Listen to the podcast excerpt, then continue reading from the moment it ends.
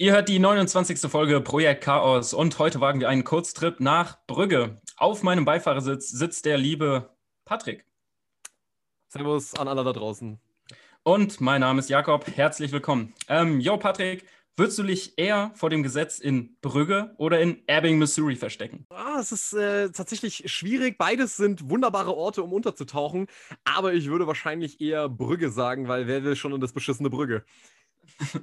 Wer stell, ja, stell, stell, dir vor, was weiß ich, du bist wegen Mord oder so angeklagt und du müsstest wirklich irgendwo komplett untertauchen. Das heißt, du müsstest dich da für ein, zwei Monate oder so einquartieren. Würdest du dich wirklich in der Großstadt verstecken, wo, also, wo, Großstadt ist vielleicht zu viel gesagt, aber wo viele Menschen, wo viele Polizisten zu sehen sind? Naja gut, das Interessante ist ja, dass wir es hier, dass wir hier jetzt beispielsweise in diesem Film keine Polizisten eigentlich sehen. Und in Ebbing, Missouri haben wir es halt öfters mit Polizisten zu tun und ich glaube halt, in einer großen Stadt könnte ich halt besser untertauchen, logischerweise, äh, weil wenn mich die Polizei suchen würde, dann habe ich ja genug Verstecke, in denen sie mich nicht finden können. Aber wenn ich in so einem Kacknest wie Ebbing, Missouri festhänge, wo jeder jeden kennt und ähm, vielleicht maximal um 100 Häuser stehen, wäre ich wahrscheinlich schneller im Kittchen und hinter schwedischen Gardinen, als es mir lieb wäre. Ja, ich glaube auch, also wenn man im Ebbing irgendwie keine feste Begründung hat, warum man jetzt da quasi der Neue im Kaff ist, dann wird man direkt auffliegen. Aber in Brügge, ich glaube, da kann man sich noch irgendwie unter, unter verschanzen, kann man sich da irgendwie noch. Vor, vor allem hast du ja den Aspekt mit den Touristen, die ja auch alle dort äh, das erste Mal sind. Und du kannst dich halt wunderbar unter die Touristen mischen, während du das in Ebbing, Missouri gar nicht machen könntest. Stimmt, einfach den Backpack aufgeschnallt und, und fertig ist die perfekte Tarnung. Genau. Ähm, vielleicht hat sich das McDonough gedacht, als er das erste Mal in Brügge war. Ähm, ich hoffe nicht, denn der irische Dramatiker hat einen ganz fantastischen Film gemacht. Aber es war ein langer Weg, äh, bis er sich zum Film gewagt hat, denn vor allem ist er bekannt für seine Theaterstücke. Er hat drei ganz große Trilogien gemacht, die, also ganz groß in der Theaterwelt, würde ich mal behaupten. Ich selbst habe noch nicht viel davon gehört, aber Fakt ist, dass McDonough ähm, sehr berühmt dadurch wurde und ein großes Standing in der Dramatikwelt äh, aufgebaut hat. Also er hatte schon einen, einen gewissen Namen gemacht, bevor er sich irgendwie mal ans Medium Film gewagt hat. Das hat er dann 2004 das erste Mal gemacht mit Six Shooter, den er äh, eingereicht hat bei den Oscars und prompt natürlich gewonnen hat. Neun Jahre nachdem er sich halt in der Theaterwelt ausgetobt hat. Er hat aber da auch schon immer spüren lassen, dass er ein großer Filmfan war und hat in den Interviews quasi nie über große Theatervorbilder oder so große Autoren gequatscht, sondern eigentlich immer eher Tarantino, Scorsese, Peckinpah oder Malik als große Referenzen äh, verwendet. Und ja, ja, wir können ganz froh sein, würde ich sagen, dass er sich trotzdem diesem Medium dann auch mehr gewidmet hat. Er hat oft wiederkehrende Elemente wie Schuld, Reue oder Gewalt in seinen Filmen dann verarbeitet und auch die Political Correctness und seine scheinbare Gleichgültigkeit dazu in diesem Film verarbeitet. Und ja, nach dem Six-Shooter-Erfolg, nachdem er da den Oscar beim, für, für den Kurzfilm bekommen hat, hat er anscheinend ein ziemlich gutes Standing auch in Hollywood bekommen und konnte dann endlich einen Langfilm 2008 in, ja, realisieren, nämlich Brügge sehen und sterben oder im Original in Bruges wo er versucht hat, einiges, was er in Six Shooter verarbeitet hat, noch besser zu machen. Er war nicht ganz zufrieden mit dem, mit seinem Kurzfilm. So hat er zum Beispiel sich kaum beteiligt an der Kameraregie oder war nicht bei, der, bei dem Produzenten, stand er nicht mit im regen Kontakt. Er hat nicht das Kostümdesign betreut und äh, wollte das dann für In Brügge sehen und sterben ähm, viel besser machen. Er hat sich eingeschlossen mit mit Brandon Gleason und mit Colin Farrell und hat ein besseres Drehbuch dann versucht zu erarbeiten. Und ja, darum soll es heute gehen, um in Brügge oder Brügge sehen und sterben. Patrick, worum geht es denn darin jetzt? Ja, an Brügge sehen und sterben folgen wir den beiden Auftragskillern Ray und Ken, die von ihrem ja, von ihrem Vorgesetzten, das klingt jetzt so, das klingt jetzt so, als würden sie in normaler Firma arbeiten, ähm, also von ihrem Gangsterboss Harry werden sie nach, werden sie nach Brügge ver, versetzt. Sie wissen beide noch nicht warum. Es wurde, es hieß einfach nur, ähm, ihr sollt euch jetzt in Brügge verstecken, nachdem sie einen Auftragsmord an einem Priester verübt haben. Ähm, und nach und nach entfaltet sich halt eben, äh, was sich eigentlich bei diesem Auftrag ereignet hat und was da schiefgelaufen ist. Und zwar hat Ray gespielt von Colin Farrell während er den Priester erschossen hat, aus Versehen auch einen kleinen Jungen erschossen. Und er hat mit dieser Schuld eben zu kämpfen. Und Ken hat ihn, Ken versucht ihn ja, ich will nicht sagen abzulenken, aber er nimmt ihn halt mit durch Brügge, durch die Stadt, die so märchenhaft daherkommt, die so ruhig ist und die aber Ray, ja, seine eigene innere Unruhe vor, vor Augen hält. Und dementsprechend will Ray eigentlich so schnell wie möglich aus Brügge raus. Er redet ständig davon, das beschissene Brügge, wer will schon hier sein und ich will diese ganzen scheiß Gemäuer hier nicht sehen. Während Ken ja den ruhigeren Part übernimmt, der sich gerne mit der Kultur dieser Stadt auseinandersetzen will. Und der ja so ein bisschen seinen inneren Frieden in, in Brügge eigentlich schon so findet. Problematisch wird es jetzt aber vor allem dann, wenn Harry Ken anruft und ihm sagt, dass er Ray erschießen soll, denn Harry hat klare Prinzipien. Wenn jemand ein Kind erschießt bei einem Auftrag, dann muss er daran glauben. Und dann, ja, wird es, wird es zu einem ziemlich, ja, ziemlich üblen Verfolgungsspiel, weil äh, Ken natürlich Probleme hat, seinen Partner, den er im Übrigen auch in diese, in diese Killerbranche mit reingeholt hat, ihn umzubringen. Und auf Basis dieser Geschichte entfaltet sich dann eben ein Netz aus, ja, eine Mischung aus Tragik, weil wir eben Ray verfolgen, wie er mit, versucht, mit dieser Schuld klarzukommen, wie suizidgefährdet er auch in dem Film ist. Es gibt mehrfache Instanzen, wo er sich äh, versucht, darüber nachdenkt, sich das Leben zu nehmen und es tatsächlich fast auch äh, durchzieht. Und gleichzeitig haben wir auch eben diesen Aspekt, dass eben diese Figur Harry, gespielt von Ralph Fiennes, dass sie dann, nachdem, nachdem Ken entscheidet, Ray eben nicht umzubringen, nach Brügge kommt, um den Job zu erledigen. Und ja, wir haben diese, wir haben einerseits eine Komödie und andererseits halt tatsächlich auf eine gewisse Art und Weise einfach einen, auch einen astreinen Thriller mit tatsächlich auch gewisser Form von Suspense. Und ja, wie das Ganze ausgeht, ja, das besprechen wir dann hier noch im weiteren Verlauf. Das ist, was uns hier in Brügge sehen und sterben erwartet. Es ist ja ein sonderbarer Film, würde ich erstmal sagen, oder? Diese, ja. diese Mischung zwischen lustig und tragisch, die ist erstmal total weird, oder? Es ist tatsächlich erstaunlich, wie düster äh, McDonough hier wird. Also er ist ja, man, man, man, man sagt ihm ja auch gerne nach, dass er natürlich auch äh, Tarantino ähm, ja, beeinflusst, von Tarantino sehr beeinflusst ist und sich viel abgekupfert hat, so diese Idee von, ja, ich nehme hier irgendwelche coolen Gangsterfiguren, die coole Sprüche raushauen, aber im Gegensatz zu Tarantino haben seine Figuren halt tatsächlich immer eine tief sitzende Tragik. Und das ist tatsächlich das, ähm, was ich bei McDonough dann immer so interessant finde, wie er die Tragik und die Komik immer so zusammenbringt, auf eine Weise, dass man wirklich merkt, okay, die Tragik braucht die Komik und die Komik braucht hier die Tragik, sonst würde das Ganze gar nicht funktionieren. Und es ist interessant, wie eben Schuld in seinen Filmen eine ganz andere Gewichtung hat, wie in Pulp Fiction beispielsweise, so dem, dem Gangster-Komödien-Klassiker, wo wir halt Figuren sehen, die anderen aus Versehen den Kopf wegblasen und ja, sich äh, ihn, das Einzige, was sie interessiert, ist, wie sie dieses Auto mit dieser Leiche loswerden und sonst nichts anderes, während wir in Brügge halt Figuren haben, die wirklich auch mit dem, was sie da tun, ja, Probleme haben, wie sie daran zu knabbern haben, dass diese Figuren tatsächlich mit einem Gewissen ausgestattet werden. Und das ist das, was McDonald's so ein bisschen abhebt, so von diesem auch vielleicht auch Guy Ritchie-Komödien beispielsweise, die ja auch jetzt nicht besonders psychologisch tiefgehend sind. Mhm, und ich glaube, das ist auch so ein bisschen das Problem für die Trailer-Machenden, dass die erstmal überhaupt nicht wissen, was die mit diesem Film jetzt anfangen. Denn auf der einen Seite ist er todeswitzig, dann hat er aber diese brutalen Spitzen, diese Gewaltexzesse. Und wie vermarktet man das jetzt? Also, das ist, glaube ich, auch so ein bisschen der Punkt, dass die äh, Trailer-Machenden überhaupt keinen Plan hatten, was sie jetzt mit diesem Konglomerat aus Tragödie und Komödie irgendwie machen wollen. Ne, weil es gab diesen einen Trailer, der das Ganze. Ich weiß nicht, hast du die Trailer gesehen? Nee, tatsächlich. Also ich gucke mir nie Trailer an zu filmen, deswegen, was passiert denn da so? Ja, ich habe mir das nämlich im Nachhinein mal angeguckt. Der eine Trailer lässt das Ganze wie so einen richtig, ähm, also fast komplett flachen Slapstick-Komödienfilm irgendwie erscheinen. Und da frage ich mich halt, wie schafft es McDonough hier die, äh, die tragischen, also wie hätte der, Film, der Trailermachende es schaffen sollen, die tragischen Elemente hier zu vereinbaren in diesem Film?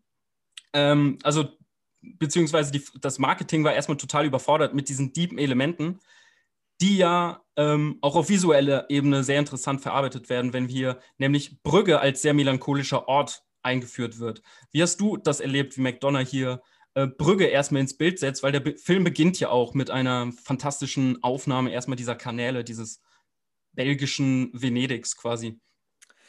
Ja, es, ich muss schon McDonough wirklich lassen. Also er hat meine Lust, sobald Corona vorbei ist, äh, hoffentlich bald vorbei ist, dass ich auf jeden Fall mal nach Brügge fahre. Also ich finde, wie McDonough diese Stadt inszeniert, das hat wirklich, wie es im Film ja auch wortwörtlich so gesagt wird, was Märchenhaftes. Man möchte diese Stadt wirklich mal besuchen, man möchte dahin.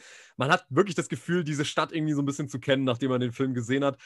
weil McDonough auch sehr durch die Stadt halt auch geht. Er benutzt, er, er, zeigt viele Locations. Er zeigt eben diese Kirche, er geht in die Kanäle und so.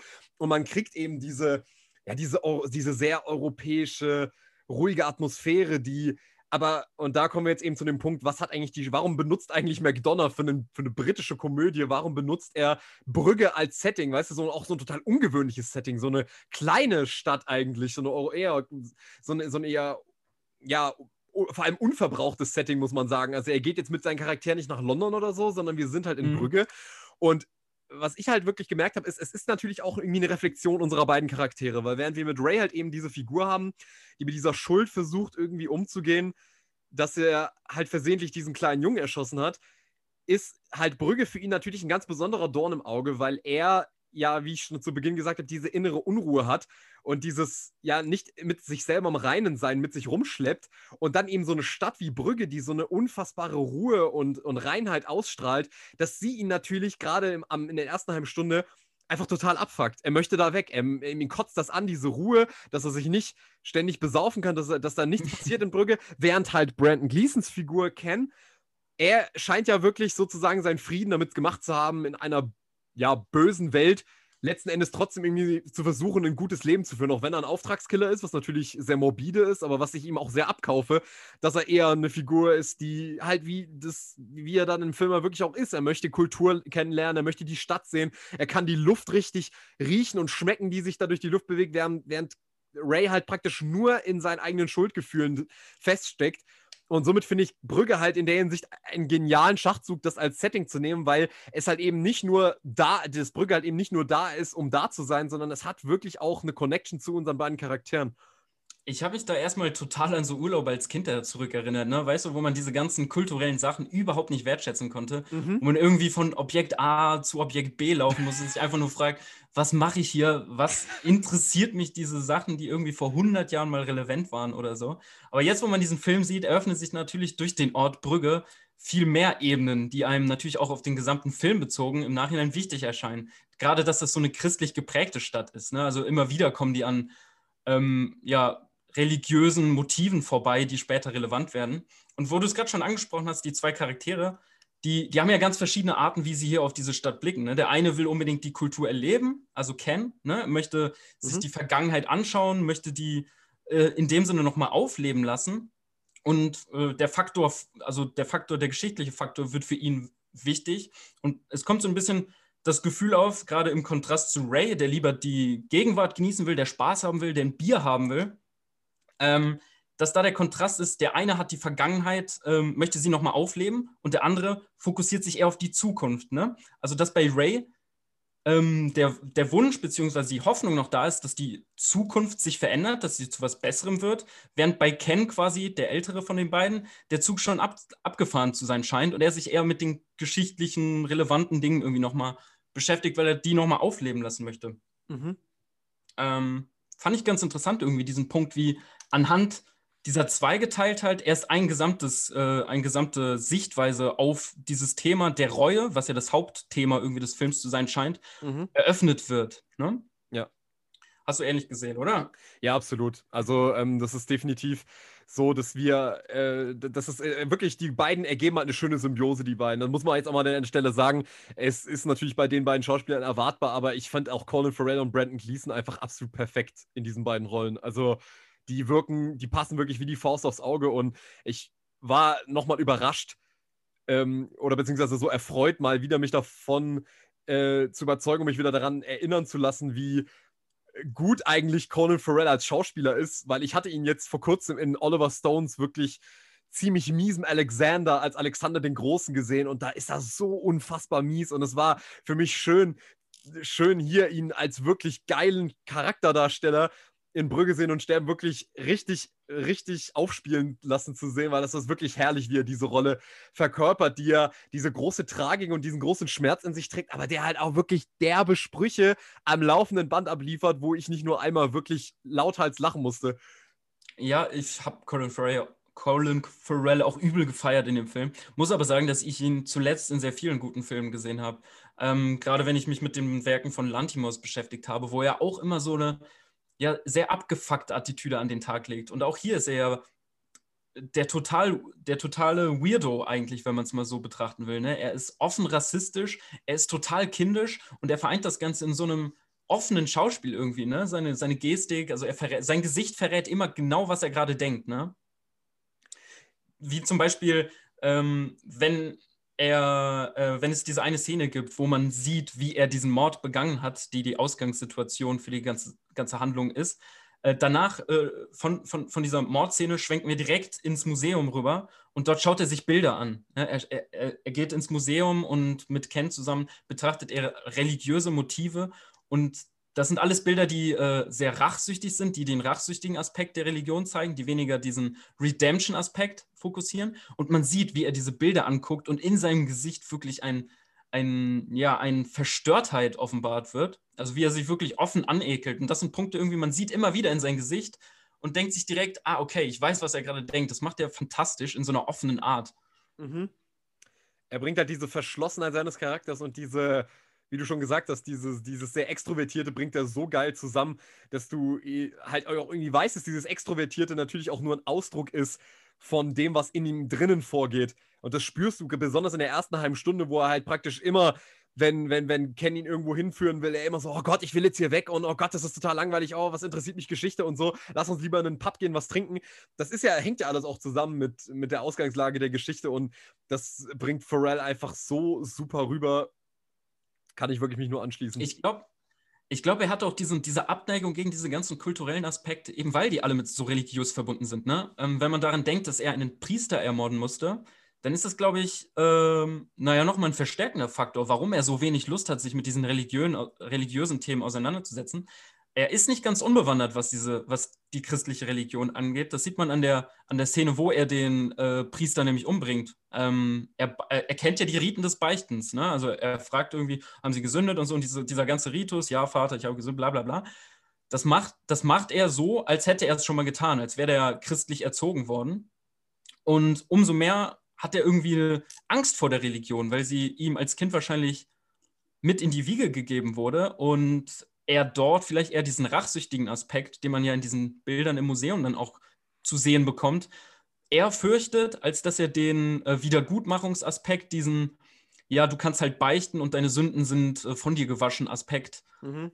eher irgendwie für sich, für sich gefunden hat. Beziehungsweise, meinst du, der Film zeigt diesen Konflikt hin von einer Entwicklung zuerst zu, einem, zu einer rachsüchtigen Moral hin zu einer vielleicht hoffnungsvolleren Moral einer Wiedergutmachung? Ja, definitiv. Also ich meine, da so, wir haben ja bisher schon viel gespoilert, da kann man ja auch am Ende noch sagen, dass wir es ja am Ende mit einem offenen Ende zu tun haben. Also es ist ja wirklich so, dass, dass alle Figuren sterben, außer Ray. Und bei Ray ste steht es ja am Ende aus. Er wird zwar von, ähm, er wird ja von Ralph Fiennes Figur, wird er ja erschossen, aber er wird in den Krankenwagen reingefahren. Und Harry. Er, genau, von Harry. Und er wird ja und er äußert ja, wenn er in den Krankenwagen reingefahren wird, in einem Voice-Over diesen, diesen Aspekt, dass er sagt: Oh Gott, ich wollte so nicht sterben. Ich wollte auf gar keinen Fall in beschissenen Brügge sterben. So, ich will nicht den Rest meines Lebens in Brügge sein, praktisch.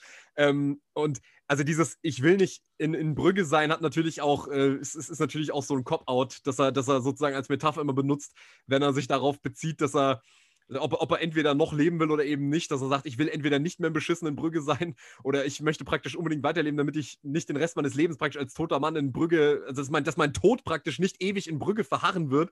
Ähm, und das fand ich tatsächlich äh, sehr interessant, wie, wie, der, wie du schon gesagt hast, der Film erst eben, wie du schon, wie du, wie du schon erwähnt hattest, diese Reue, also dieses, ich muss dafür büßen und zwar richtig büßen, sprich, ich muss mein Leben lassen für das, was ich getan habe. Oder eben dann gegen Ende, und das hat mir sehr gefallen, dieser, dieser hoffnungsvolle Aspekt zu sagen, ja, ähm, Ray hat sozusagen in dieser Geschichte eventuell doch noch die Hoffnung, äh, ein besseres Leben zu führen, so wie es sein Freund Ken eigentlich auch wollte, weil Ken setzt ihn ja dann in den Zug und sagt, ja, versuch aus deinem Leben was zu machen, du, du nützt doch tot niemandem was. Und das fand ich echt, also ich fand's, ich fand's cool, dass es, äh, McDonough am Ende das wirklich offen lässt und äh, nicht praktisch am Ende einfach nur so, fast schon so ein, so ein total pessimistisches Ende am Ende hinsetzt, okay, alle sind tot. Alle. Mhm. Ich glaube, in dem Ende spiegelt sich auch ganz gut äh, wieder, warum äh, McDonough ein so begnadeter Dramatiker ist. Denn in dem Ende manifestiert sich ja einerseits die Komödie und einerseits die Tragödie. Also, um mal einen kleinen Abstecher in den Deutschunterricht zu machen, ne? in der Komödie haben wir ja meistens ein gutes Ende, während die Tragödie mit der Katastrophe endet. Mhm. Und wir haben ja den gesamten Film über diese, dieses Zwischenspiel zwischen Komödie, das heißt lustigen menschlichen Fehlverhalten und äh, den tragischen Elementen, die irgendwie schicksalhaft bestimmt sind und die, die gesamte Geschichte beeinflussen. Und dadurch, dass irgendwie den bösen Charakter, also was heißt den bösen, aber diesen Ehrenkodex-Charakteren, ne, also die dieses Gangsterhafte bis zum Ende durchziehen, Ken und Harry, ne, die ihrem Ehren Ehrenkodex treu bleiben, dass denen das, äh, ja, das, das, das klassische Tragödienende widerfährt, während Ray, dem die Chance einer Änderung, dem widerfährt das Komödienende. Ne? Also, dass da mhm. das Ende offen bleibt und dass da die Möglichkeit besteht, dass er sich noch ändern kann. Das finde ich, ähm, ist ein Punkt, der sich durch den gesamten Film zieht und am Ende nochmal ziemlich klassisch manifestiert. Mhm.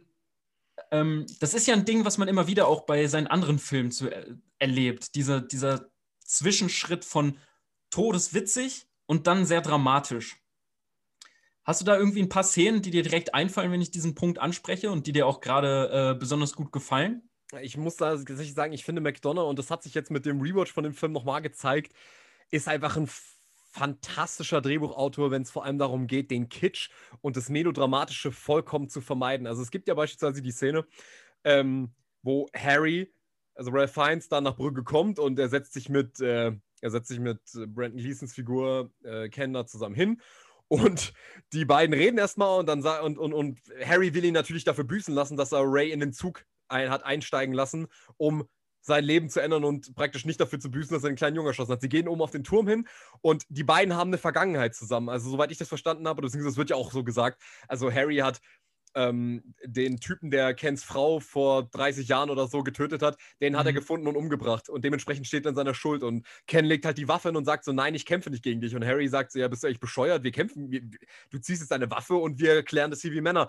Und dann hält er eigentlich so einen relativ pathetischen Vortrag, so, ja, wir haben doch unsere Vergangenheit und ich liebe dich für alles, was du getan hast und ich werde nicht gegen dich kämpfen. Und und das wird halt überhaupt nicht ausgekostet. Im Gegenteil, Ralph Fiennes sagt dann einfach nur so: Ja, und nach der Scheiße kann ich dich doch jetzt nicht mehr abknallen. Und dann guckt er ihn, gucken sie sich nochmal so gegenseitig an und dann schießt Ralph Fiennes ihm einfach in das Knie. und dann sagt er so: Du beschissener Drecksack. Und er so: Denkst du, ich lass dich hier laufen, nur weil du hier rumstehst wie der beschissene Robert Powell? Und ich, und ich dachte so: Ja, das ist genial, weil es halt einfach dieses, was viele Filme, die auch sich dem Komödiengenre verschreiben, oft falsch machen, dass sie dann doch de, das Pathetische, das, das Kitschige irgendwie dann noch mit drin haben wollen. Und McDonough bricht es einfach immer und immer wieder auf. Er lässt die, die, die Melodramatik nie zu weit ausharren, dass wir irgendwann so denken, ja, gut, okay, es passt eigentlich nicht zu diesem super trockenen Humor, den, den der Film eigentlich bisher anstrebt. Und der hält diese Konstante wirklich extrem gut. Ja, und er lässt sich nicht irgendwie einem Muster, also er verfällt keine Muster, ne? Er macht jetzt nicht irgendwie das, was zum Beispiel in Star Wars konstant macht. Er baut Spannung auf, er baut Spannung auf und löst dann diesen, äh, diese, diesen Druck, diese Anspannung, die sich beim Zuschauer auslöst, mit einem Witz. Das macht äh, McDonough auch, so wie du in der Szene gerade beschrieben hast, aber er macht es auch tausendmal andersrum. Er, er zeigt zum Beispiel in der Szene mit dem Priester, wo er ihn umbringt, baut er Spannung auf und Spannung auf und dann knallt er ihn ab. Ähm, und es ist hier diesmal ein total dramatisches äh, Element, was eingebaut wird. Und er geht sogar nach diesem Schritt nochmal einen weiter und zeigt dann, dass er das Kind erwischt hat. Also genau das Gegenteil, ne? Dass wir hier Spannung aufbauen, Spannung aufbauen und dann ein dramatisches Element zeigen. Und so lässt sich irgendwie McDonalds Film, und das durchzieht sich durch alle seine Werke, eigentlich nicht so einem gewissen Schema zuordnen, sondern er spielt damit und verändert es. Und so macht das äh, diese Filme so unvorhersehbar, finde ich, weil er sie, ja, immer weiter changiert, die Rhythmen und die Struktur von Gags unterwandert. Finde ich super. Ja, vor allem, weil er eben, wie du schon sagst, eben nicht wie Star Wars halt eben auch die, bei ihm ist es wirklich merkwürdig, wenn paar Charaktere pathetisch werden, während halt solche Reihen wie eben Star Wars auch viel von dem Pathos bisher gelebt haben und es halt da eben extrem unpassend ist, wenn dann die Gags kommen, ist es ja bei ihm tatsächlich so, es ist eher, es ist eher befremdlich, wenn dann Figuren auf einmal anfangen, sehr ja, sehr, sehr dramatisch daherzureden und zu versuchen, das Ganze irgendwie in, in, in, in, in, zu so einer Tragödie hochzuspielen. Und bei McDonough ist es tatsächlich so, das, was Tragödie ist, das passiert halt einfach. Das müssen Charaktere nicht irgendwie in pathetischen Reden irgendwie hochsprechen, sondern wir haben das, das, das, das, das Tragische ist einfach da und die Charaktere selber gehen aber immer mit so einer gewissen Form von Zynik damit um. Also immer, selbst in den, selbst in den wirklich düstersten Szenen wird es immer noch so ein bisschen mit dieser Zynik aufgebrochen und es ist wirklich meisterhaft, wie er das schafft, dass ich nicht mir einmal dachte, oh ja, okay, jetzt ist es aber tonal total unpassend. Also es ist immer und immer wieder trifft er genau den richtigen Ton und das Timing ist halt einfach unglaublich, was, äh, was, was er in die, jeder Szene eigentlich aufzeigt. Ja, und das liegt auch, also nicht nur an dem Timing, dass das so gut funktioniert, sondern auch an der Abgedrehtheit der Figuren. Ne? Ähm, dass wir einfach hier den einerseits so besonnenen Auftragsmörder haben, ne, der sich einfach denkt, ich möchte mal eine schöne Zeit jetzt hier noch genießen und den anderen äh, an der Seite haben, der ja total offener Rassist ist und was der für derbe Sprüche einfach bringt, sorgt einfach dafür, dass wir dass wir uns direkt, ja, direkt zwar distanzieren von ihm, aber ihn zeitgleich sympathisch finden, wegen dieser brachialen Sprüche, die da rausgehauen werden. Und ich muss jetzt so ein bisschen das Fass aufmachen, ähm, wie hier mit Political Correctness umgegangen wird, weil McDonald tritt es ja mehr oder weniger mit Füßen, oder? Wieso, wieso kann er sich das so gut erlauben? Wieso äh, funktioniert der schwarze Humor, der hier wirklich auf South Park-Niveau quasi angewandt wird, so gut in dem Film? Was meinst du? Ich würde zuerst einmal sagen, weil das Setting stimmt. Also wir dürfen halt nicht vergessen, wir haben es hier mit Auftragskillern zu tun, die ja eigentlich schon, ja, also gesellschaftlich schon in eine Ecke reingedrungen sind, die halt mittlerweile also die schon ganz, ganz tief unten ist. Also ich meine, die lassen sich dafür bezahlen, dass sie Menschen umbringen. Also das, das, das, das wird in dem Film natürlich nicht so in den Vordergrund gestellt, aber man darf, halt nicht, man darf halt nicht vergessen, die sehen halt Gräueltaten und begehen auch Gräueltaten. Die würden wir wahrscheinlich auch in der echten Welt nochmal um einiges, äh, ja, um einiges düsterer wahrnehmen als jetzt in dieser Form dieser Tragikomödie. Und zusätzlich haben wir es natürlich auch mit Leuten zu tun, die halt von Gangsterbossen ähm, beauftragt werden, wie zum Beispiel eben Ralph Fiennes Figur, der ja einen ähnlich derben Humor vertritt.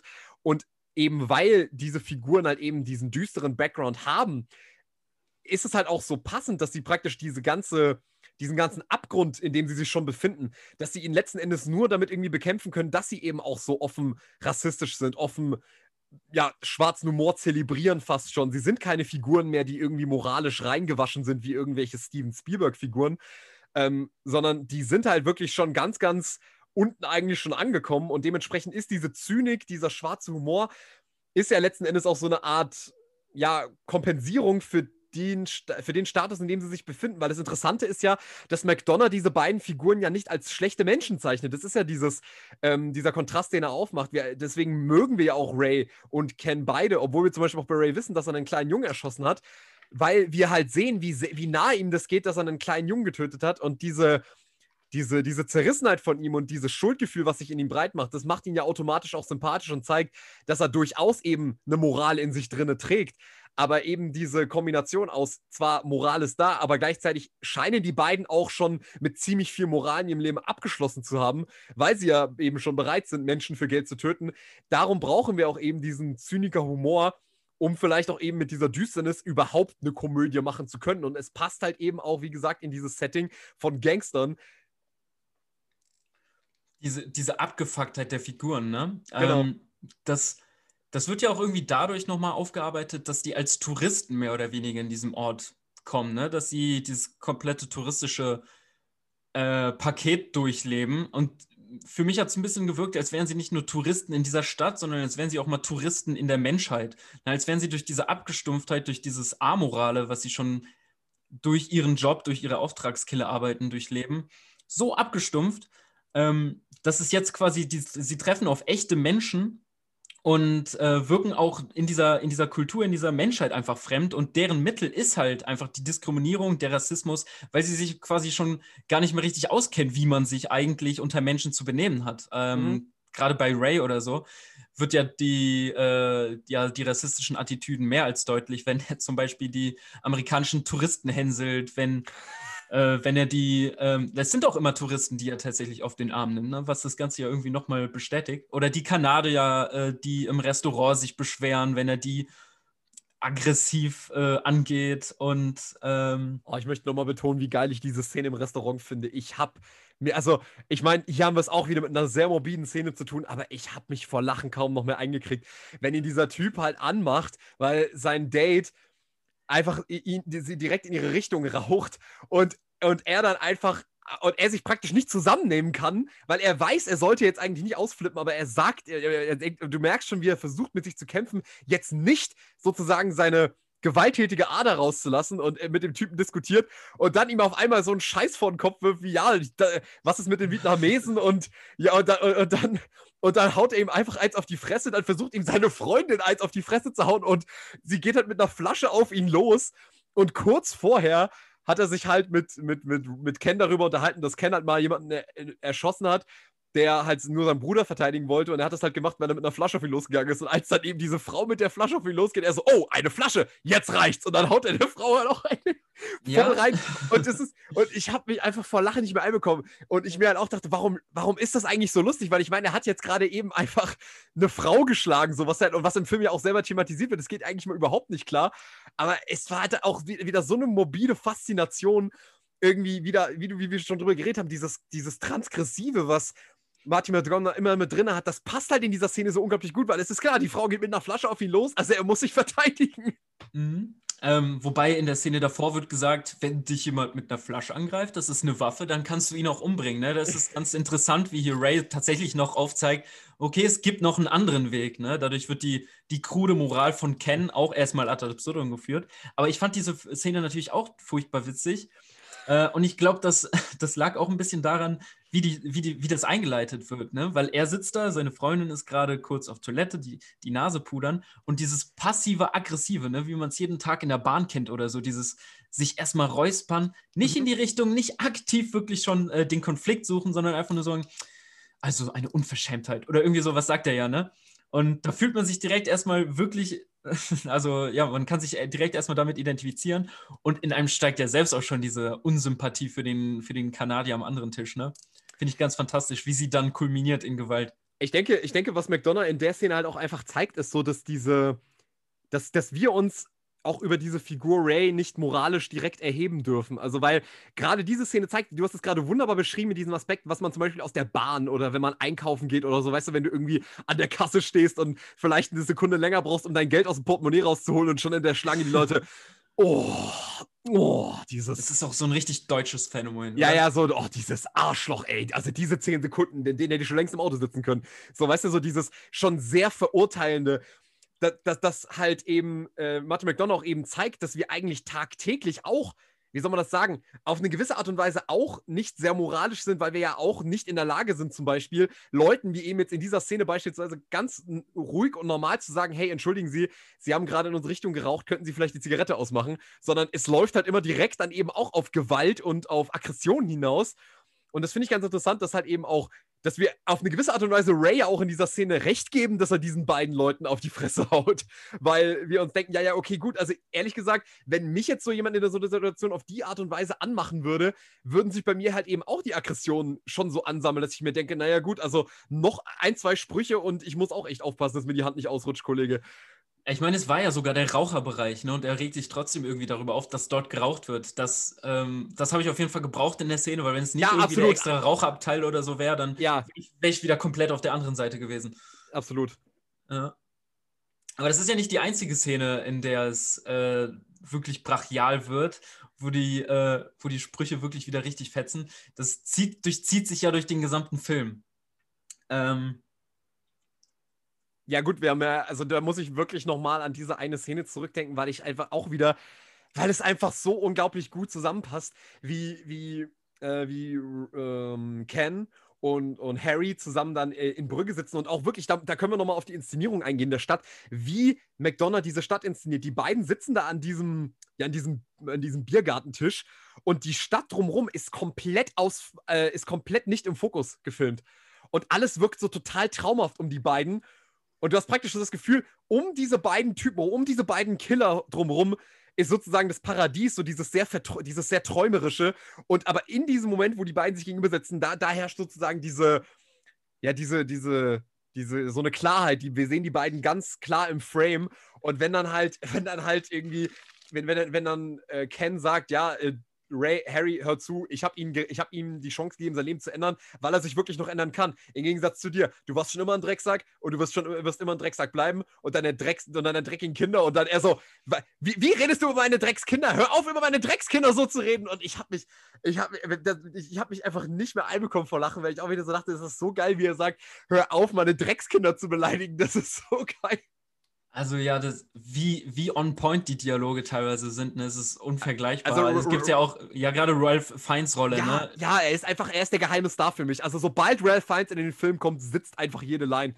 Man wartet ja auch quasi im Rewatch förmlich drauf, wann taucht er endlich auf, weil er in dieser, in dieser soziopathischen Aggressivität, die er auslebt, so eine Prägnanz drin steckt. Ne? Also wenn wir äh, an die Szene denken, in der er das Anruf, den Anruf gerade getätigt hat und dann auflegt und richtig ausrastet und dieses Telefon komplett zerprügelt, seine Frau reinkommt und einfach nur meint, Schatz, hör auf, es ist ein totes, lebloses Objekt und der einfach nur so übelst die Punchline raushaut und ihr das entgegenschmettert. Du bist selbst ein totes, lebloses Objekt. Das sitzt einfach perfekt, das Timing stimmt und man, man, man weiß, wie böse, wie tief dieser Schlag sitzt, aber es ist trotzdem so unnormal witzig, oder?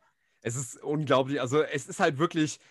Ja, ich, ge- ich gebe ehrlich zu, ich genieße das einfach so, eine Komödie wie Brügge sehen und sterben zu sehen, die sich halt eben nicht eben äh, wirklich ein Blatt vor den Mund, vor, vor den Mund drehen lässt, sondern der Film McDonough lässt seine Figuren halt einfach die derben Sprüche machen und das wirkt halt wirklich nicht wie ins Drehbuch geschrieben, sondern das wirkt so unglaublich natürlich, dass das, was diese Figuren in diesem Moment sagen, halt auch irgendwie gerade richtig passt und ähm, das ist halt einfach wirklich brillant, auch wie dieses, wie dieses Trio, das ich ja so aus Komödien bisher noch gar nicht kannte, muss ich dazu sagen. Also Ralph Fiennes, ja, den kennt man aus Schindlers Liste als Amon Goeth oder aus Der englische Patient oder, ähm, oder so. Und, und, und Colin Farrell kannte ich jetzt auch, kannte man jetzt auch, okay, ich kannte ihn aus Minority Report und aus Miami Vice von Michael Mann.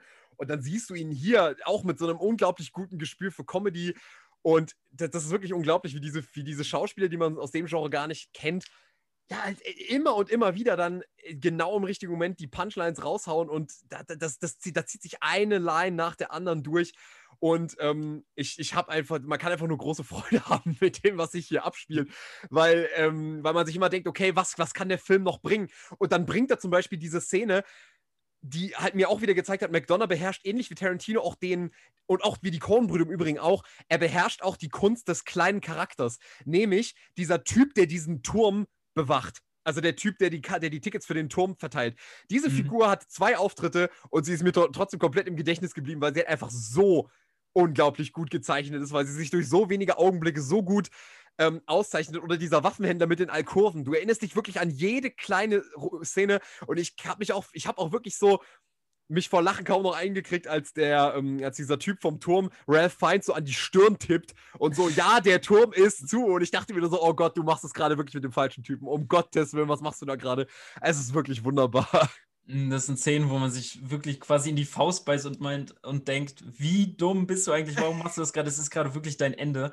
Ähm, aber äh, zum Cast und wo du angesprochen hast, wo man die Figuren alle herkannt, her, äh, her aus anderen Filmen schon kennen könnte, ich musste nur an Harry Potter denken, fast in jeder Szene. Also Ralph Fiennes Voldemort, Brandon Gleason, ähm, Mad Eye Moody, die, die Freundin der Love Interest, Fleur Delacour. Also, das muss man auch erstmal in einem Film erleben, wo Mad Eye Moody zusammen mit Voldemort darüber redet, was und, für mies. und, und Colin Farrell spielt ja in den fantastischen Tierwesen-Filmen mit. Stimmt, da kommt der auch vor. Also, es ist wirklich ein Harry Potter-lastiger Cast. Und in keinem anderen Film kann man quasi sehen, wo Voldemort und Mad Eye Moody sich am Tisch äh, über die miesen Kants unterhalten äh, sehen können. Ne? Also, äh, ganz fantastisch.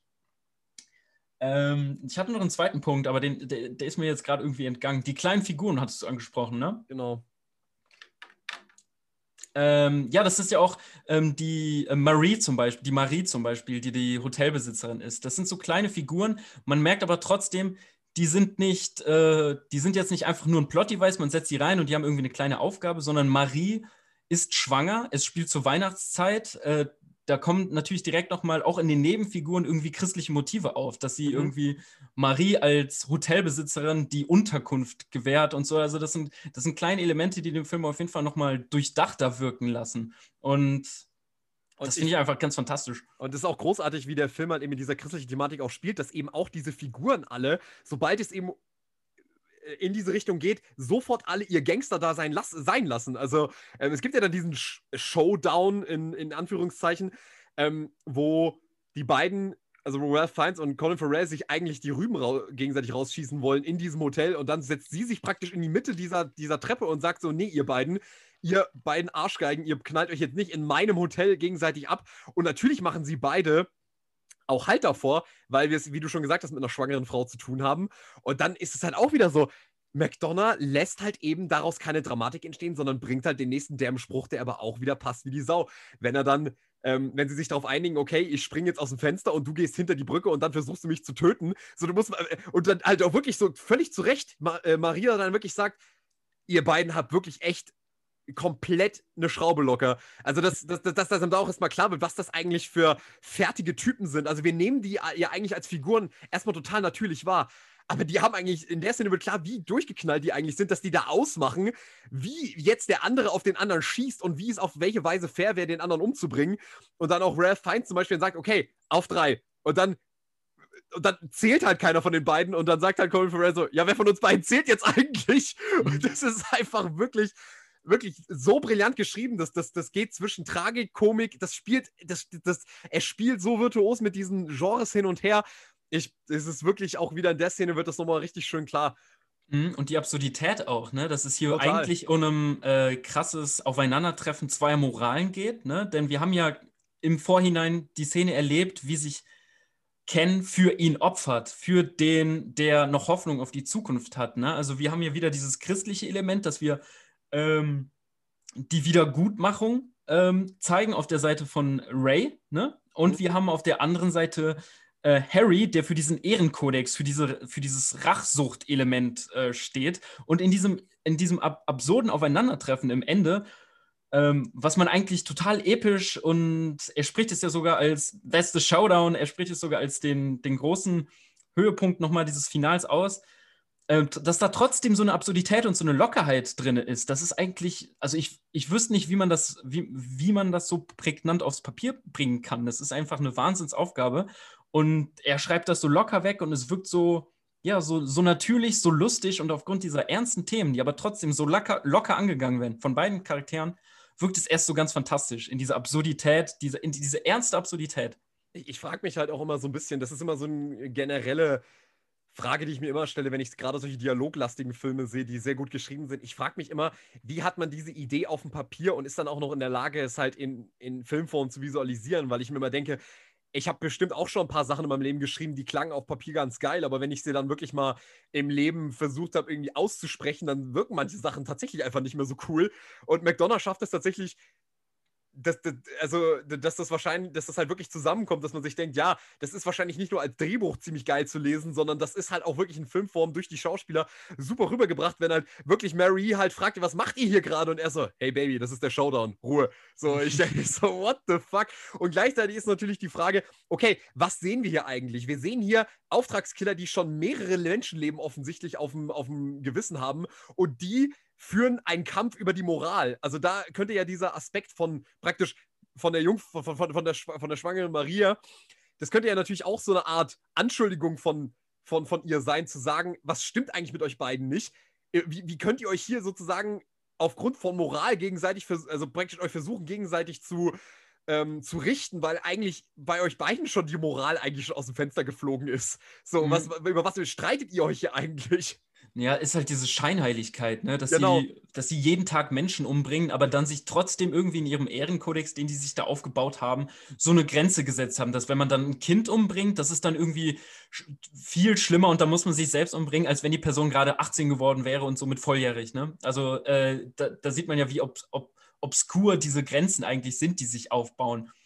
Aber ich hätte da dich mal eine kurze Frage, weil ich tatsächlich so ein bisschen Probleme hatte mit den beiden Szenen. Und zwar erstens, mhm. warum hat sich eigentlich Brandon Cleasons Figur Ken von diesem Turm gestürzt? Ich habe in dem Zusammenhang nicht verstanden, warum er das eigentlich macht.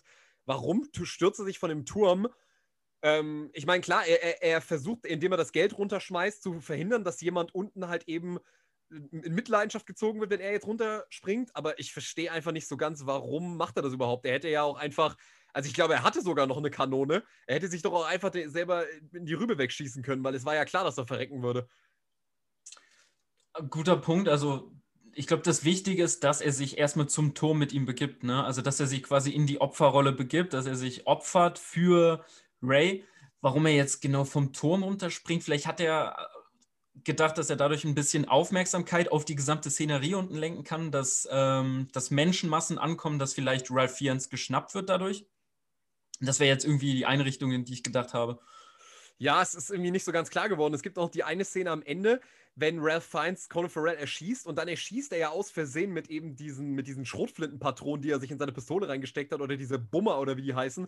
Die Dumdums. Düm-Düms. Genau, die Düm-Düms, die er sich von den Waffenwender holt. Er schießt da ja auch diesen Gnom, der ja auch eine zentrale Rolle in dem Film spielt. Ähm, dann erschießt er ja den und denkt, weil eben der Kopf komplett weggeschustert wurde von, mit, der, mit, den, ähm, mit den Patronen, er, er schießt er sich dann ja auch eben selbst, weil er eben glaubt, er hatte ja eben auch einen kleinen Jungen erschossen. Und da frage ich mich, warum ihn Colin Farrells Figur versucht noch abzuhalten davon. Weil er sagt ja zu ihm, bevor äh, Ray sich, äh, bevor ähm, Harry sich erschießt, sagt er ja noch so, nein, das ist kein. Und dann sagt Harry so, ja, nein, äh, ich muss zu meinen Prinzipien stehen und bläst sich das Hirn weg. Und in dem Punkt habe ich es irgendwie nicht so ganz nachvollziehen können. Warum, warum versucht Colin Farrell ihn da noch davon abzuhalten? Also. Ähm, ich dachte in die Richtung, dass es ja dasselbe Schicksal quasi ist, was er selbst erleidet hat, ne? dass er mit der Schuld leben müsste, dass er jetzt ein äh, unschuldiges Kind äh, umgebracht hat und dass, äh, dass er ja auch in diesem Ehrenkodex auf jeden Fall schon sozialisiert wurde und dass er sich dann dachte, okay, wenn du dich jetzt dafür umbringst, das ist falsch. Du kannst dich aus anderen Gründen, kannst du dich auf jeden Fall, äh, äh, kannst du andere Menschen umbringen und so, das ist gar kein Problem, aber ähm, du musst schon diesem Ehrenkodex irgendwie treu bleiben und er wollte sich, glaube ich, dahingehend irgendwie versichern, dass er halt aus dem Ehrenkodex treu bleibt oder so. Also so habe ich das verstanden. Mhm, ja, kann ich gut. Also da kommt wahrscheinlich auch wieder noch dieser Aspekt von so dieser Moral wieder durch, so praktisch. Er möchte trotzdem am Ende nicht, obwohl der Typ, der ihn gerade erschossen hat, äh, äh möchte, er diesen, möchte er diesen dann trotzdem nicht irgendwie äh, sich umbringen sehen für den falschen Grund sozusagen. Mhm. Ja, ich finde die Figur Jimmy sowieso ziemlich spannend, weil ähm, sie auf mehrere, also ich finde sie auf mehreren Arten spannend. Erstens ist sie ja äh, die, die Rolle, die als Schauspieler quasi im Film auftaucht. Ne? Also er mhm. spielt ja an diesem Film mit. also Film du meinst, den, du, also für die, für die Zuhörer, das ist der Gnom, ne? Der, ja, der kleinwüchsige. Oh, sorry, ich habe. Sorry, ich habe mich, hab mich gerade auch des falschen Vokabulars. Ähm, ich habe zu, hab zu viel Brügge gesehen und Sterben gesehen. Ich habe mich leider auch schon falschen Vokabulars bedient. Nee, natürlich, also der Kleinwüchsige. Äh, genau, er will im Film selbst lieber Midget genannt werden, also Zwerg. Oder, oder ist es andersrum? Will er lieber Dwarf genannt werden? Ich weiß nicht die englischen Begriffe, ich habe die deutsche Fassung gesehen. Mhm. Ähm, aber ich finde die Person auf jeden Fall auf mehreren Ebenen spannend. Erstens, weil sie der Zugang ist zum Film im Film. Ähm, ja, sollte vielleicht auch kurz erwähnt werden. In Brügge wird ein Film gedreht, was natürlich eigentlich in Filmen immer spannend ist, wenn Filme auftauchen, weil das auch also es, es wird ja nie sinnlos reingebaut, ne? Und äh, der Film, den sie im Film spielen, soll irgendwie eine Hommage oder ein Kopfnicken an äh, Wenn die Gondeln Trauer tragen, mhm. den Film, den Horrorfilm von Nicholas Röck darstellen. Was auch spannend ist, weil in Wenn die Gondeln Trauer tragen es darum geht, dass ein Kind gestorben ist und mhm. die beiden Eltern auf dieser Ausgangslage nach Venedig verreisen. Ne? Also mhm. da ist auf jeden Fall eine ganz große Referenz an diesen Film schon mal angelegt und dieser Film spiegelt ja dann quasi die Position, die Ray in dieser gesamten Geschichte erlebt. Ja, weil ja auch die Figur von Donald Sutherland, der den Vater in Wenn die goldenen Trauer tragen spielt, ja auch mit einer gewissen Form von Schuld zu kämpfen hat, weil er als Vater sozusagen nicht darauf geachtet hat, dass seine Tochter draußen in diesem, in diesem See halt irgendwie baden geht und dann halt da irgendwie ertrinkt, wenn mich nicht alles täuscht. Ich habe den Film auch schon länger nicht mehr gesehen. Ähm, aber ja, so ist es auf jeden Fall am Anfang. Ich habe genau. nur den Anfang gesehen. Ja, genau, jedenfalls. Also Donald Sutherland hat ja auch eine Art Schuld zu begleichen und ähm, Vorsicht, Spoiler für wenn die goldenen Trauer tragen, er wird ja am Ende auch erschossen und getötet. Also, ähm, das ist ja, also da sind ja die Parallelen sehr offensichtlich, wo, wovon sich. Und, das, und man muss auch natürlich auch sagen, Brügge sehen und sterben hat natürlich, wie du schon gesagt hast, auch diese Parallelen zu Venedig als Stadt. Die, die mhm. ähneln sich ja in, der, in, ihrer Traum, in ihrer traumhaften Atmosphäre und eben mit diesen Kanälen und so ja sehr. Und da ist die, ja, die Intertextualität ja eigentlich gar nicht zu übersehen, dass das letzten Endes einfach nur, nur fast, fast auf eine gewisse Art und Weise ein Remake von Wenn die Gondeln Trauer tragen ist. Ja, ja, kein Remake, aber äh, wie der Film es halt selbst sagt, auf jeden Fall eine Verneigung, ein Kopfnicken, eine Hommage, ein Pastiche vielleicht. Ja. Ähm, und da zeigt sich ja die, äh, ja, einfach das Postmoderne von, von der Schreibe von McDonough, ne? Also weshalb die Parallelen zu Tarantino in seinen Theaterwerken immer aufgezeigt wurden, ne? Dass er eben so viel mit Referenzen um sich spielt. Aber ich fand Jimmy halt auch deswegen interessant, weil wir ihn ja in so einer äh, ganz großen Dichotomie erleben zu der Rolle, die er im Film spielt. Den netten, in, ich weiß nicht, was sind das, äh, Schulkleidung oder so. Also es ist auf jeden Fall, also so eine klassische ich sag's einfach, Zwergenkostüm hat er ja an, ne? Mhm. Ist aber das selbst der, das übelste, äh, der übelste Unsympath in diesem Film, ne? Mhm. Ähm, wenn er sich dazu kokst und irgendwie rassistische Hasstiraden raushaut, dann wirkt er ja als, als der abartigste Mensch. Und ja, vielleicht ist das auch eine wichtige Funktion in dem Film dafür, dass er äh, wie er selbst mit der Political Correctness in seinem Film umgeht, dass ja Colin Farrell auch das übel, der übelste Unsympath ist, allerdings in, in der Rolle, die er, also in der tatsächlichen, seiner tatsächlichen Charaktereigenschaft, das aber nichts über den Autoren aussagt, ne? dass das vielleicht da nochmal so ein kleiner Kommentar darauf ist, eine Figur, die politisch inkorrekt ist, in meinen Film einzubauen, heißt nicht, dass der Film insgesamt politisch inkorrekt und ähm, vielleicht auch verwerflich dadurch wird. Mhm, absolut. Es ist ja, ähm, da muss ich immer an diese eine Szene aus den Glorious Bastards denken, wo Diane Krugers Figur beim Wer bin ich spielen mit den, äh, mit den, mit den NS-Soldaten, mit den SS-Soldaten sagt, ähm, als sich jemand darüber aufregt, dass äh, da, da, äh, äh, da geht es nämlich darum, herauszufinden, dass der eine Versuch, dass, dass es der eine Winnetou ist. Also mit dieser Karte am Gesicht klebend, er mhm. soll herausfinden, dass da Winnetou draufsteht.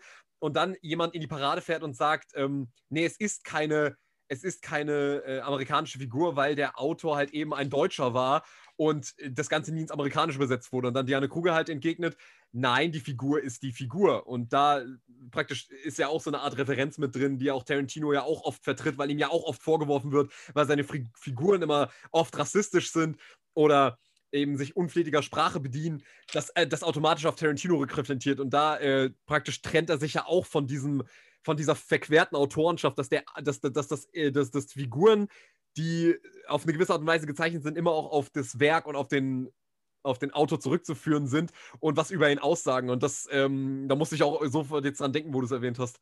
Mhm. Aber das ist ja, das ist ja noch nicht mal der, der einzige Punkt, wo irgendwie Intertextualität oder halt Referenzen auf andere Filme oder dergleichen zu spüren ist. Ähm, insgesamt ist der Film ja eine große, ja, ich weiß nicht, Referenz oder fast schon ein Remake des Theaterstücks ähm, The Dump Waiter. Da geht es nämlich, das ist uralt, also was weiß ich, 1957 oder 1960 habe ich bei, auf, bei Wikipedia herausfinden können. Das ist im Prinzip auch eine, ein Theaterstück, ein Einakter, wo zwei Hitmen im Hotelzimmer ausharren und warten auf ihren nächsten Job äh, und dann halt die ganze Zeit, das spielt die ganze Zeit im Hotel und dann kommt der Anruf auch und äh, das Plotpoint ist genau wie in Brügge sehen und sterben, dass der eine in dem Hotel den anderen dann umbringen muss. Also mhm.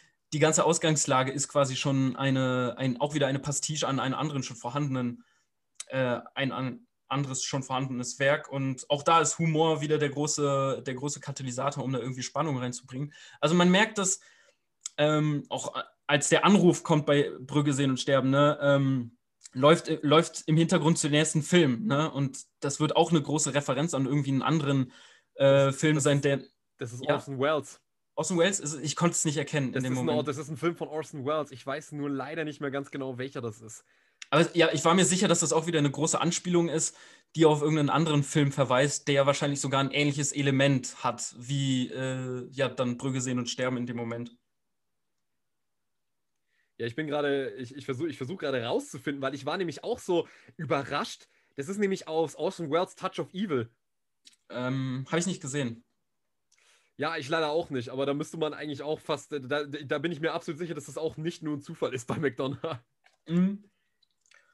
Ähm, ich würde dann vielleicht noch, ich würde mal langsam sagen, wir kommen vielleicht mal ähm, langsam dem Ende zu, aber ich würde gerne noch mal ja. fragen, ähm, unter den drei Filmwerken, die du jetzt von McDonough auch ja gesehen hast, ähm, welch, was ist denn jetzt so dein Lieblings-McDonald's? Äh, Beziehungsweise, wo würdest du Brügge sind und Sterben jetzt unter diesen dreien einordnen? Ist das so der beste von den dreien oder ähm, fast so für, die, für Seven Psychos oder Free Billboards Outside Ebbing, Missouri noch eine bessere, äh, noch eine höhere Einschätzung?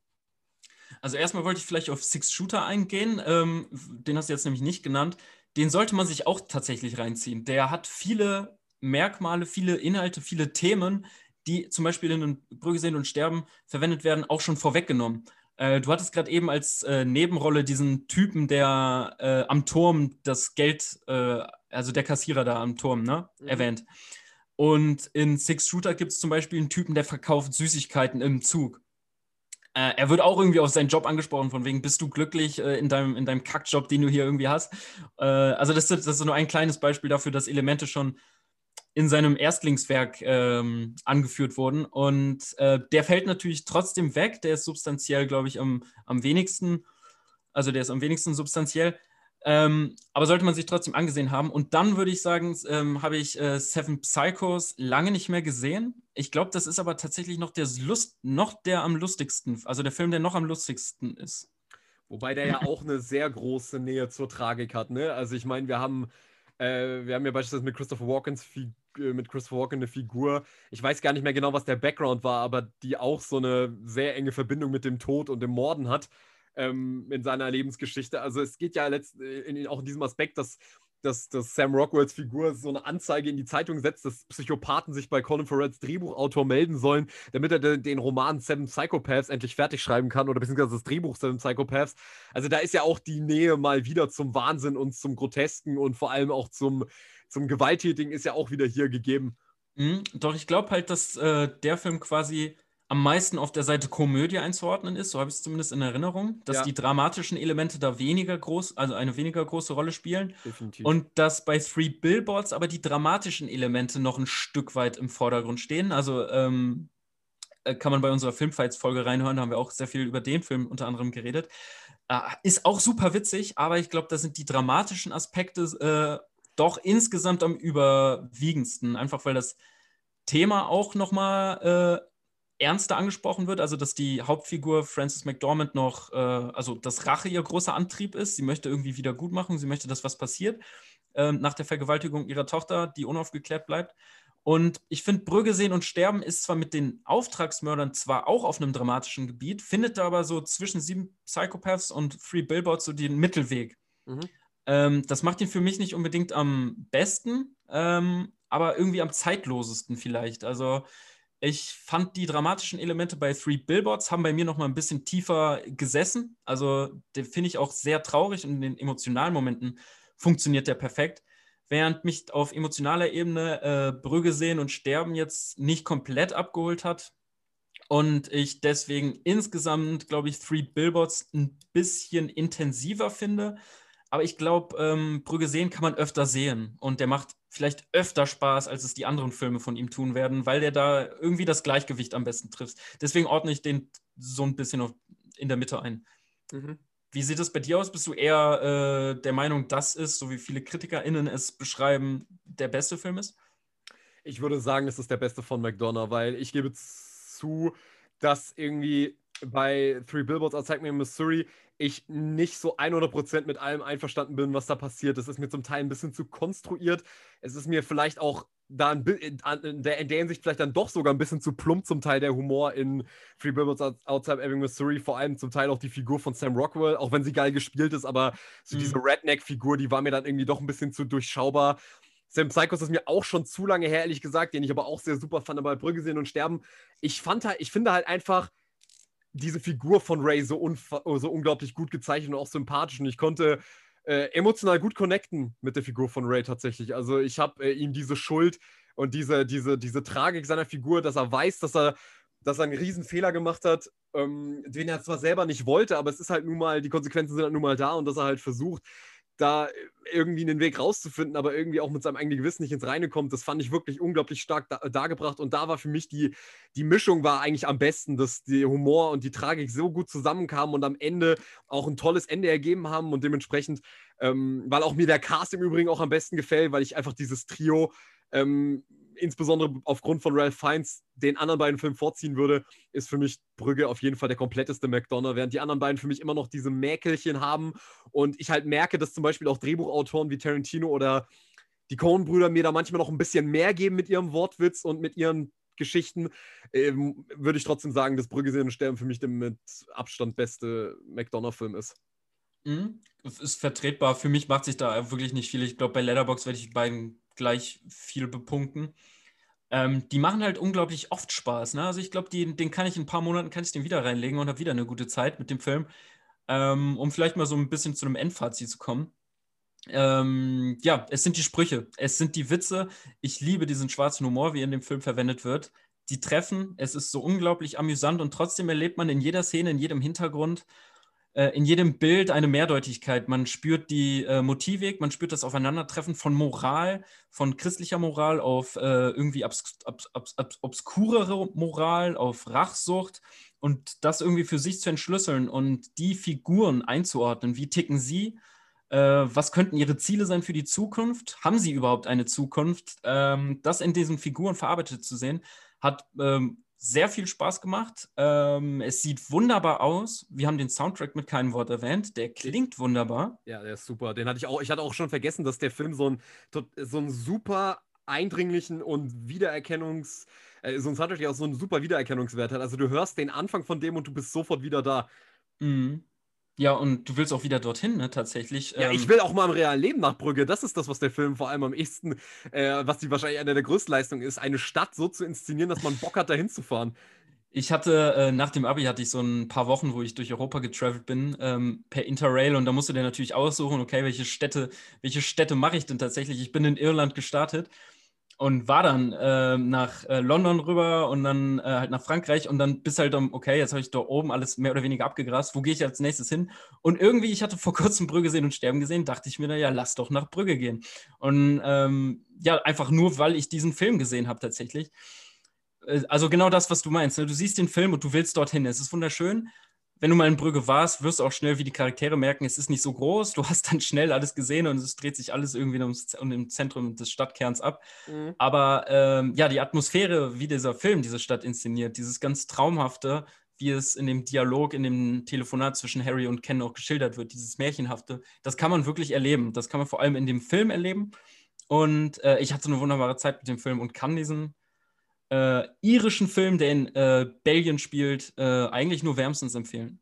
Ach, ich will mich da, will da gar nicht mehr auch groß ausholen. Ich kann mich dir da eigentlich nur anschließen. Der Film ist großartig besetzt, äh, super äh, souverän inszeniert, Stadt ist wunderbar, Soundtrack ist wunderbar, Humor sitzt wie sonst was. Ist für mich, wie gesagt, der beste McDonald mit drei wunderbaren Schauspielern, die alles rausholen.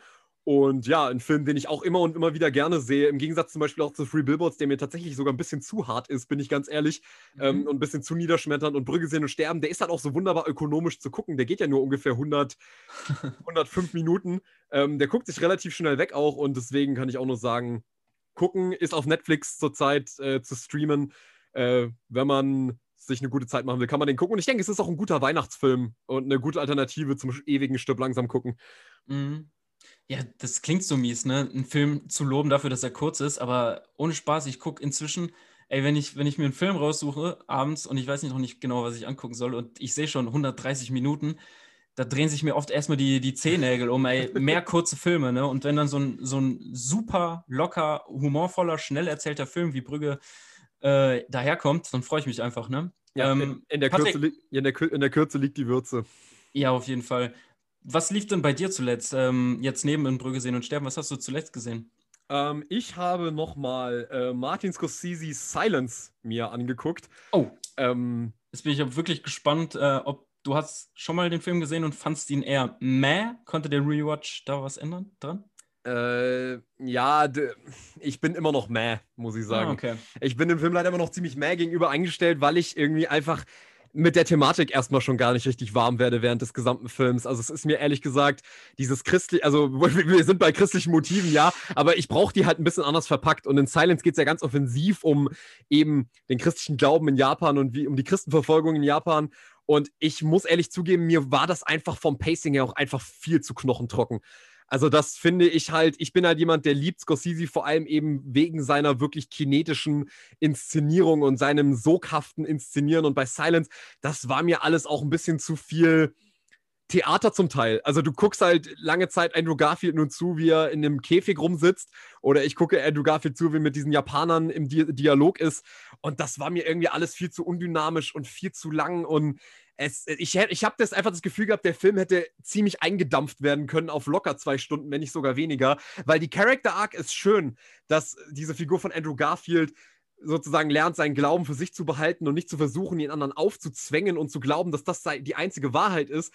Aber ich kam halt einfach nicht damit zurecht, wie verachtenswürdig seine Figur zum Teil einfach ist in ihrem völlig, ja, fast schon fast schon verblendeten Glauben, dass der christliche, dass er, dass er weiterhin darauf beharren muss, dass der christliche Glaube das Beste ist und dass er einfach diese ganzen Japaner sterben lässt, die für ihren Glauben sterben wollen.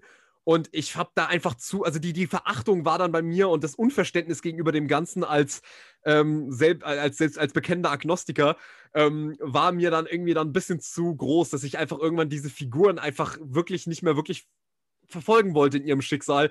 Ähm, ich muss wirklich sagen, es ist halt irgendwie einfach ein Film, wo ich, mein Fazit einfach ist, guter Film, aber nicht mein Cup of Tea. Mhm. Ich finde den ganz fantastisch und gerade in dieser teilweise Verachtenswürdigkeit der Charaktere liegt das Spannende. Also wenn ich mir ja, selbst ja, ja, gerade eigentlich immer denke, oh mein Gott, warum machst du das? Dann, dann bin ich involviert wie, wie selten in anderen Filmen und das kombiniert dieser Scorsese-untypischen Art des Erzählens, in dieser äh, sehr naturfokussierten mhm. Inszenierung ne, und sehr meditativen Auslegung der, der gesamten Geschichte, finde ich was total Außergewöhnliches. Also ich hätte niemals geraten, dass das ein Scorsese-Film wäre, hätte ich den blind gesehen, also mhm. un, ohne Informationen gesehen. Und da muss er sich echt wieder Japan inszeniert, nicht hinter Kurosawa verstecken, meiner Meinung nach. Er findet da echt fantastische Bilder und auch die gesamte Ausstattung, also die, die, ja, die Häuser, alles zusammengeschusterte. Ich finde den von der Ausstattung her super und das Tempo auch echt äh, geil. Also, ich mag den sehr. Schade, dass er dir nicht so gut gefallen hat. Ja, ich finde es auch total schade, weil ich ja ein riesen Scorsese-Fan bin und ich dachte, irgendwie Silence, weil auch so, weil eben auch viele so begeistert sind von dem Film, dachte ich. Es ist ein sperriges Thema. Es ist, ist halt wirklich, es ist ein sperriges Thema, es ist ein sperriger Film und ich, ich, ich bin froh, dass es Filme wie Silence gibt. So viel muss ich mal klarstellen, dass ich wirklich mir wünschen würde, dass mehr Filme wie Silence ins Kino kommen würden, auch wenn er jetzt nicht ganz mein Film war. Ähm, weil er trotzdem extrem viele tolle Elemente in sich vereint. Aber wie gesagt, diese Ambivalenzen, bei denen ich auch weiß, dass der Film sie braucht, mhm. die haben mich dann trotzdem irgendwann verloren tatsächlich. Aber das ist natürlich auch so ein bisschen äh, in der Hinsicht leider auch sehr subjektiv begründet. Was hast du denn zuletzt gesehen? Ähm, auch einen mega sperrigen Film, würde ich mal behaupten. Ich habe auf Mubi den ähm, Debütfilm der Regisseurin Dea Kulumbageshvili äh, ja, gesehen. Das ist ein georgischer Film und das ist die georgische Einsendung für die Oscars 21. Äh, was der Hauptgrund war, weshalb ich mir den angesehen habe. Ich versuche möglichst viele Oscar-Einsendungen des internationalen Wettbewerbs äh, zu sehen. Es ist aber trotzdem ein super sperriger Film, äh, weil er wahnsinnig langsam erzählt. Ähm, und lange Zeit gar nicht überhaupt klar ist, wo ist jetzt der dramatische Konflikt. Aber es ist ein sehr persönliches Drama und vor allem geht es um die Rolle der Frau und wie sie mit äh, dem Umgang, also wie sie mit sexualisierter Gewalt umgehen muss, die aufgrund von Männern in ihrem Umfeld auf sie wirken, umgeht. Ähm, das ist sehr langsam inszeniert, das ist in wahnsinnig langen Einstellungen inszeniert hat aber eine Kraft in den Bildern, wie man sie vielleicht aus den Werken Hanekes äh, kennt, die bestimmt eine Inspiration für die Regisseurin darstellen. Ähm, ja, der Film ist zwei Stunden lang, zieht sich auf jeden Fall, findet aber fantastische Bilder ähm, und in der ruhigen Erzählweise auch eine Intensität, wie man sie zunächst irgendwie nicht erwartet hätte. Aber es gibt ganz, ganz wunderbare Bilder von brennenden Häusern und schöne Ausschnitte äh, der Natur und leider auch sehr drastische Szenen, wie man sie vielleicht aus anderen Werken wie Irreversible oder so äh, tatsächlich kennt. Ähm, also es ist ein sehr eindringlicher Film. Bin gespannt, ob er es in die, in die engere Auswahl bei den Oscars schafft, aber äh, mir hat er auf jeden Fall sehr gut gefallen und ich würde dir auf jeden Fall auch weiterempfehlen, wenn man so auf, auf ruhigeres Kino äh, steht und vielleicht sogar in Richtung Slow Cinema sich bewegen möchte. Ja, gut, da haben wir ja äh, eine ganze Menge fantastischer Filme heute besprochen und angerissen. Ich würde sagen, viel mehr gibt es heute nicht mehr von uns. Nee. Projekt Chaos sagt Ciao. Ciao. Thank you.